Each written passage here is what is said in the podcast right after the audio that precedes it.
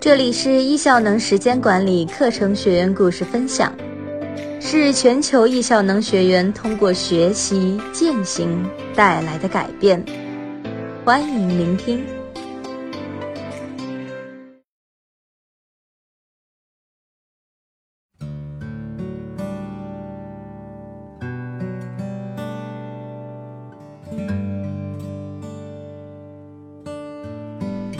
欢迎收听本期的学员故事分享，我是主播秋然。今天和大家分享的标题是：坐标英国二宝妈妈的九段践行之旅。我是 NC，曾经是全职外语教师，业余电台主持人、婚礼主持人，辽宁教育出版社编辑，现坐标英国。三个标签是：全职二宝妈。管理者及教育工作者，长期爱心志愿者。在今年四月底五月初，很偶然的一次机会，在微信中结识了达威老师，我被他的大爱所感动。此后，我加入了九组学习，和大家一起打卡。起初感觉很不习惯，因为我没有早晚用手机的习惯，但也深知那句话：没有记录就没有发生。所以一直坚持着。我感觉自己很幸运地加入云杰教练的一百天一百张专注表这次活动。我决定要带着两个孩子做时间的主人，做快乐有意义的事情。我告诉自己，我必须踏踏实实地做好这一百天，然后希望还有将来若干个一百天，也希望在将来的某一天，我可以帮助好多人。可以熏陶好多人。说到这里，我有一个小插曲：做了六年的全职妈妈的我，今年九月份准备开始工作，因为女儿 Sophia 九月份开始上学。英国的假期是非常零散，也没有家人在身边帮忙看护孩子，我便申请了一份英国学校助教的工作，这样可以有时间陪孩子。在面试中。我谈了我十年的教学经验，同时也提出易效能的二五五专注法。惊讶的是，虽然我不持有英国助教证书，但是在面试后短短的两个小时，收到了校长亲自打来的电话，告诉我他很开心认识了我，并期待着九月份成为同事，也希望把我的教学经验、教学方法和二五五专注带给他们。自从七月一日，我全心的投入，认真反复收听云杰教练的讲解，并阅读了他的简书文字材料，反复更改笔记，同时反复收听叶老师的时间管理一百讲，仔细琢磨每一句话的含义，做好笔记，感觉很有收获。一次只做一件事，适应了之后。再加入第二件事，不要永远停留在舒适区。我的座右铭是：选择一件事就要认真做，不要浪费自己的时间。我持着“认真”二字，每天坚持提高自己一点点，每天保证有意义的亲子时间。对我来说，提高自控力的方法就是遵循易效能的核心。认真收集、排程、执行并反思。我每天认真的规划，认真的执行，保证自己和孩子在高精力、高能量状态下做最重要的事。个人感觉，一日五色工作法让我看到了我和孩子们已养成的规律，也轻易地看出了我们的时间用在了哪儿，我们是否在浪费时间。并且反思如何更合理的过好第二天。记得在践行的第十七天，我参加了女儿幼儿园的亲子森林学校一整天。放学后又带着两个孩子去攀岩俱乐部。回来后感觉好累，有一份 Governor 报告需要那段时间完成。说实话，如果没有一日五色工作法，那天我会将报告移出第二天去做。可是眼看着一入五色表格，我不想不完成自己的规划。抱着这种心态，我顺利地完成了报告并发送出去。之后是很轻松的感觉。这里简单介绍一下 Governor 工作，这是英国最大的志愿者集团，每个学校从小学到大学必须有的。它的性质是类似国内教委监督和支持学校校长的工作，包括财务、教学、法律等各方面。志愿者都是有相关的某个领域经验的。我们会付出很多，平均每月三小时会议，大量的文件，包括法律、教育、人事、教学，还有大量的邮件，偶尔也要参加培训等。虽然是志愿者，但我也希望我可以成为一名很成功的 governor，支持学校走向成功。接下来，我谈论一下我两个孩子，儿子 Tristan 刚刚八岁。女儿 Sophia 刚刚五岁，这一路走来，感觉孩子进步很大，尤其是 Sophia 的变化极为显著。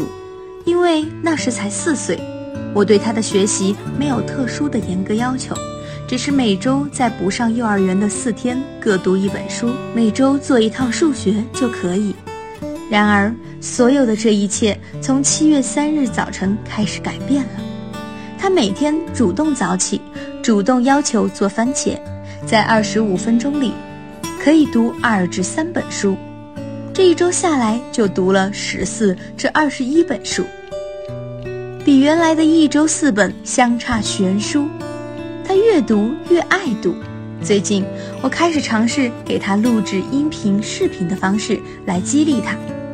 这里插一下。我从来没给孩子上过闹钟，都是在希望他们起床前的三十分钟，轻轻地掀开窗帘，希望日光慢慢叫醒他们。他们晚上睡得比较早，Sophia 的是六点半到七点睡觉，Tristan 是最晚八点睡觉，但周三踢足球例外，要九点睡觉。足够的睡眠保证了他们白天的精力。从七月一日开始。两个孩子从未间断打卡，Sophia 从未间断早起。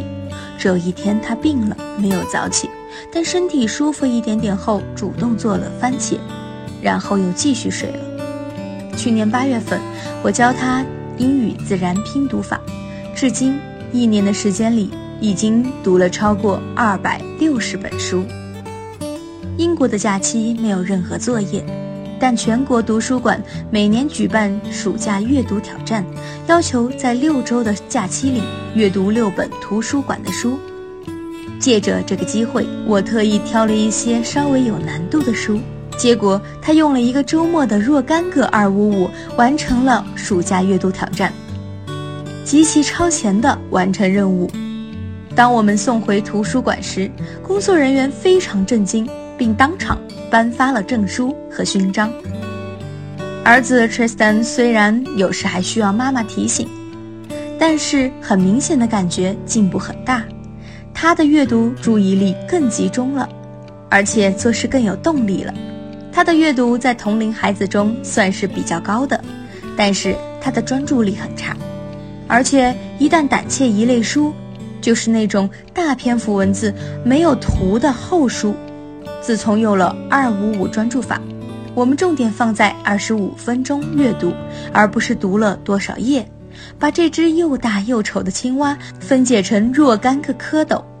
当读到最后一页时，他不敢相信这一切的发生，自己欣慰地说：“谢谢妈妈，我做到了，我读完了这本一百五十页的书。”那时，我给他一个大大的拥抱，一个甜甜的微笑。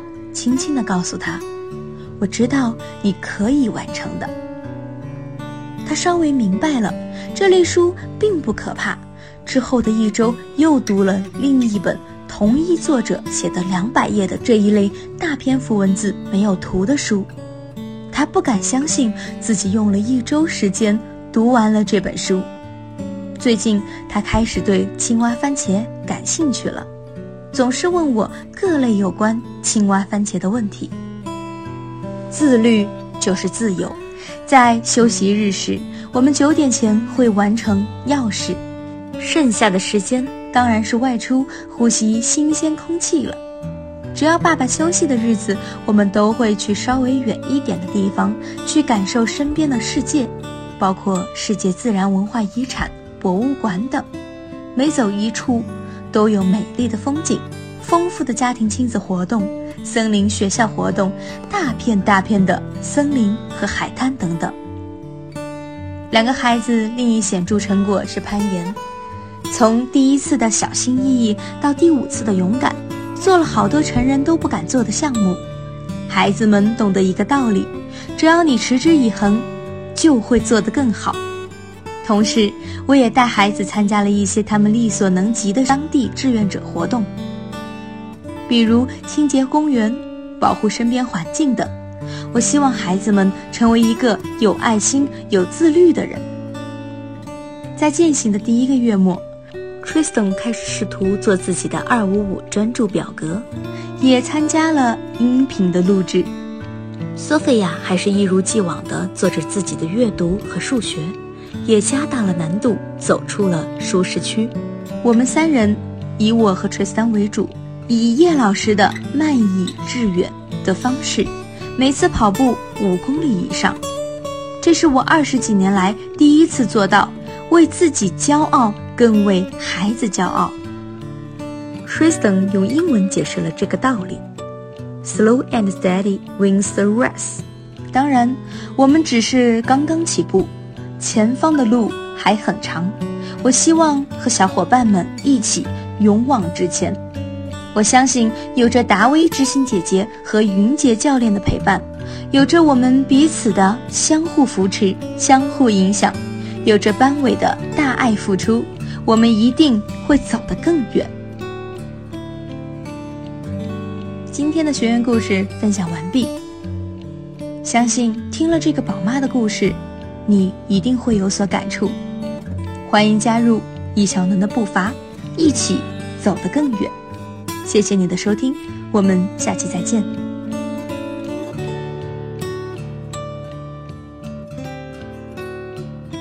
想要更多的了解易效能，欢迎加入时间管理全球听友群，一起共修时间管理。